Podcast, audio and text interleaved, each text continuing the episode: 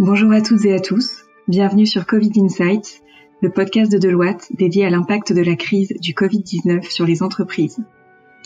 Tout au long de ces prochaines semaines, nous donnerons la parole à des experts Deloitte qui nous éclaireront sur les conséquences immédiates et à venir de l'épidémie sur l'activité des entreprises.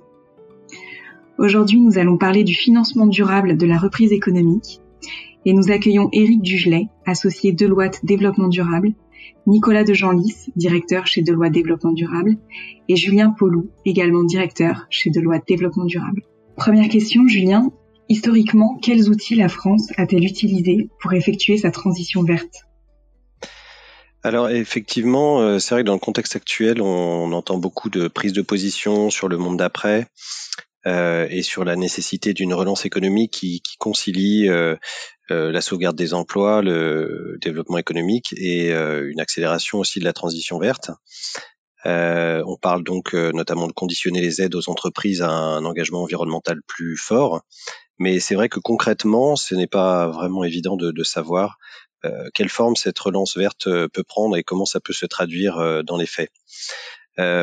Donc historiquement, il est important de, rappeler que la France s'appuie notamment sur la stratégie nationale bas carbone pour orienter et structurer sa transition climatique.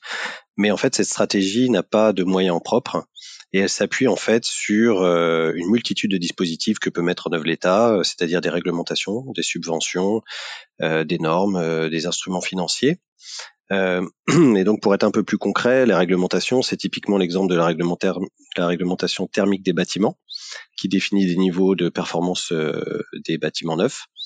Euh, plus récemment, on a eu le, décret tertiaire qui impose euh, des objectifs d'amélioration de la performance du parc tertiaire.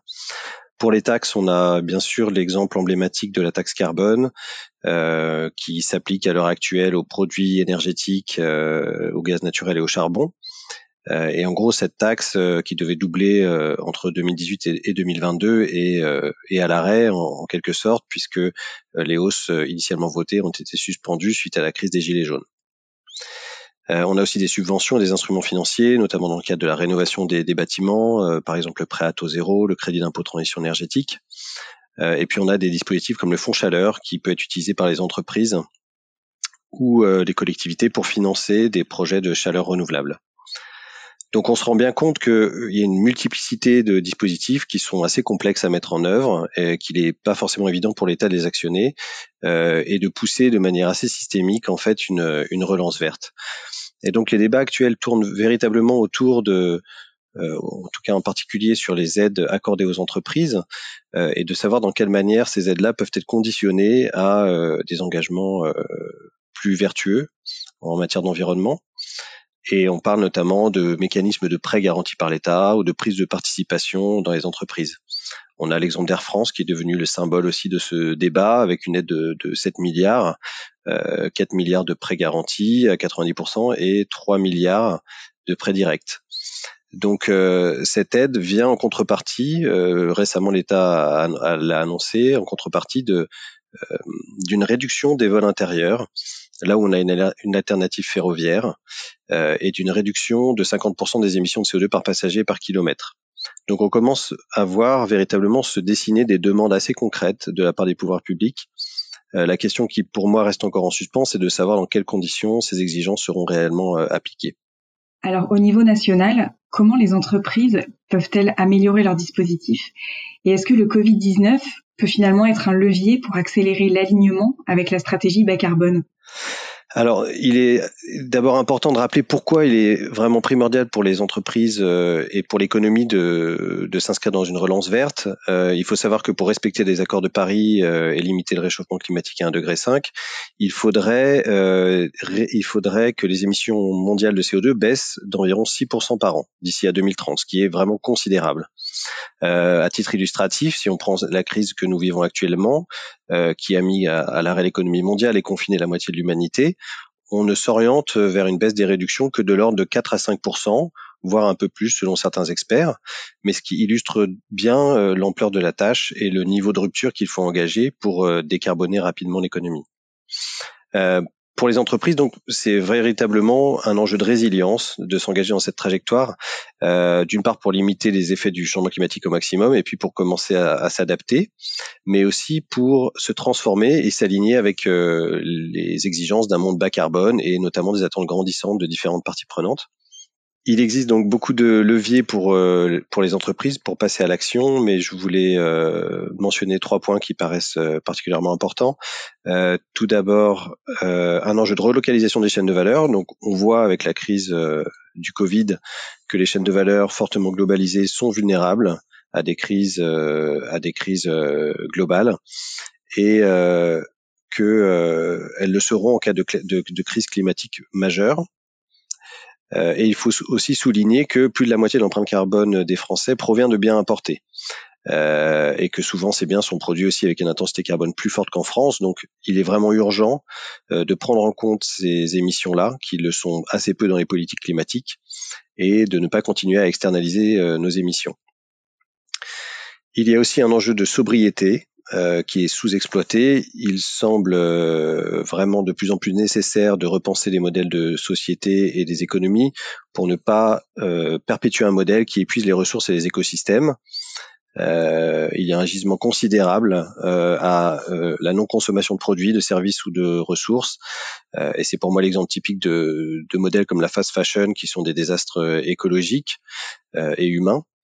Euh, voilà, il faut savoir que la fast fashion, c'est euh, un impact climatique plus important que les vols internationaux et du trafic euh, maritime réunis.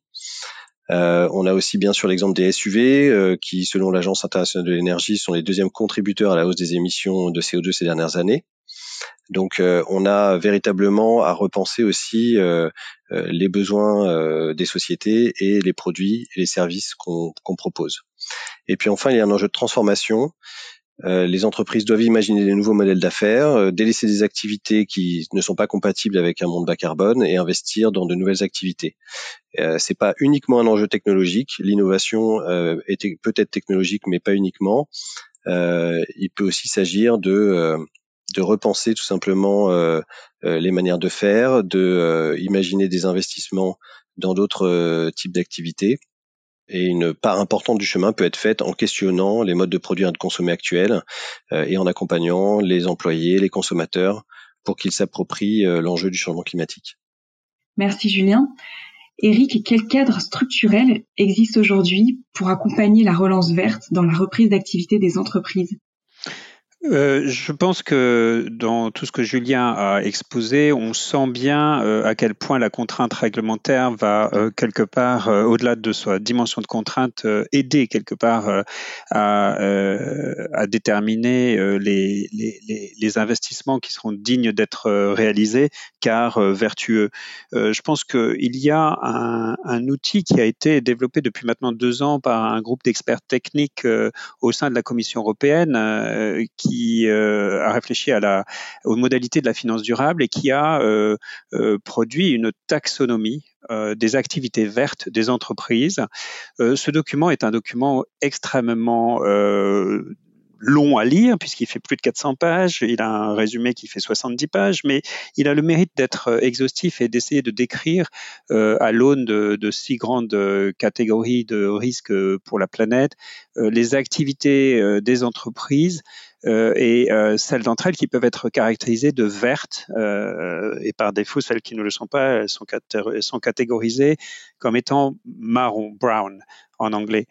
Donc euh, ce dispositif, il n'est pas prêt puisque sa deuxième version, il a, été euh, émise euh, le 10 mars dernier et ce n'est pas la version finale, mais cependant le groupe d'experts en question a proposé que la Commission européenne, c'est-à-dire l'ensemble des pays de l'Union européenne, les 27, utilise ce référentiel, quand bien même il ne serait pas complètement finalisé, euh, pour euh, pouvoir, euh, si vous voulez, décider, effectivement, si vous êtes un État qui vous vous apprêtez à garantir un, un, emprunt, comme l'a signalé Julien dans le cas d'Air France, déterminer si, si cet investissement est digne ou pas d'être d'être réalisé, car l'activité qui s'apprête à être financée est effectivement verte. Donc cette taxonomie va être, je pense, très importante dans le futur. C'est un très gros travail et euh, qu'il faut saluer. Euh, les entreprises vont d'ailleurs devoir d'ici euh, la fin de l'année 2022 euh, procéder à un reporting sur la part de leur chiffre d'affaires et la part de leurs investissements, de leurs dépenses d'investissement qui est verte, euh, qui sont vertes. Donc euh, voilà, je dirais qu'en tant que membre de la TCFD aussi, je voudrais juste dire un mot sur cette task force euh, qui est présidée par Michael Bloomberg, mais qui est internationale et qui contient une trentaine de représentants d'entreprises du G20 euh, que cette TCFD, la Task Force on Climate Related Financial Disclosures, euh, aura certainement aussi un rôle de structuration à jouer, euh, puisque elle, elle aura euh, vocation un jour peut-être à rentrer dans la loi européenne. En tout cas, la refonte actuelle de la directive européenne sur les données non financières va proposer effectivement un certain degré de conformité avec euh, les recommandations de la TCFD pour le futur reporting des, 27 États membres. Euh, en gros, le plus important, la plus importante de ces recommandations, c'est celle qui consiste à proposer que, les entreprises euh, divulguent les résultats de leur analyse interne de l'ordre de, de l'analyse de scénarios climatiques. Euh, donc, on ne sait pas exactement de quoi sera fait la loi, mais ceci permettra, si vous voulez, à la lecture des résultats euh, de ce que les entreprises divulgueront comme information sur leurs analyses de scénarios climatiques en ce qui concerne leur résilience par rapport au changement climatique, ça permettra aux investisseurs effectivement de pouvoir euh, décider ou non d'octroyer, enfin plutôt de, de, mettre leur argent dans l'investissement en question. Voilà deux cadres, donc euh, la taxonomie européenne et la TCFD, qui me semblent intéressants de signaler comme des cadres structurels possibles pour accompagner la relance verte dans la reprise d'activité des entreprises post-Covid. Merci Eric. Pour conclure, Nicolas, quelles sont les opportunités écologiques qui résultent de cette crise et quels sont les enjeux pour les investisseurs? Merci Florence. Alors sur les sur les opportunités écologiques, je pense que mes, mes collègues en ont parlé quant aux opportunités écologiques pour les investisseurs spécifiquement. Les, les investisseurs dans cette crise ou même dans la, la suite à cette crise à donner, ils vont faire leur métier, euh, qui est d'investir dans des bons projets. Euh, c'est avant tout leur métier, c'est investir dans des bons projets ou alors faire croître euh, des actifs ou des projets. Euh, au regard de ce qui est en train de se passer, euh, notamment vis-à-vis du, du Covid, cette crise a deux impacts euh, qu'on identifie, notamment pour ces investisseurs, et qui seraient de nature à avoir un impact potentiellement sur leur activité demain. Le, premier, c'est ce que je pourrais appeler des, faux nouveaux euh, bons projets. C'est-à-dire que cette crise a révélé un certain nombre d'activités ou d'entreprises qui sont plus résilientes que les autres. Euh, les investisseurs n'en avaient pas nécessairement euh, conscience.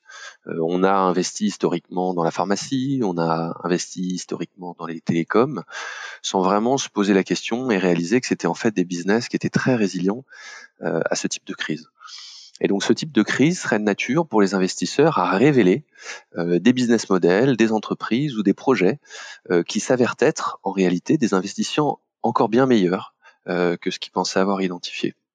Donc c'est un premier, euh, c'est un premier élément et ceci euh, actuellement est visible par le fait que les investisseurs qui investissent dans ce qu'on appelle l'investissement responsable ou l'investissement ESG, globalement s'en tirent mieux que les autres. Euh, parce qu'ils ont investi en ayant pris en considération cette notion de résilience long terme des entreprises et des actifs. Donc c'est un premier impact très concret, c'est identifier des, des nouveaux bons projets, mais qui sont en fait des faux euh, nouveaux projets dans, dans, le sens où ils existaient déjà. La deuxième chose, ça a été évoqué par mes, euh, par mes collègues, c'est la réponse politique. Euh, la réponse politique et réglementaire est de nature à stimuler de nouvelles activités, c'est notamment le cas des activités durables, par des plans de relance, de l'investissement dans de la recherche et développement. Et cela peut créer, si la réponse politique et réglementaire est significative, des vrais nouveaux projets, pour le coup, des vrais nouveaux projets au sens de l'innovation, au sens de la technologie, au sens des infrastructures. Et de ce point de vue-là, crise ou pas crise, euh, il existe aujourd'hui dans le monde une disponibilité du capital très important. Et donc la responsabilité du régulateur est de mettre en place ce qu'il faut pour créer de nouveaux bons projets pour les investisseurs. Il est à peu près sûr que les investisseurs seront au rendez-vous si euh, effectivement, d'ici quelques mois, quelques années, se construisent ainsi de nouveaux projets à la fois écologiques et qui présentent les bons profils de risque et de rendement pour ces différents investisseurs.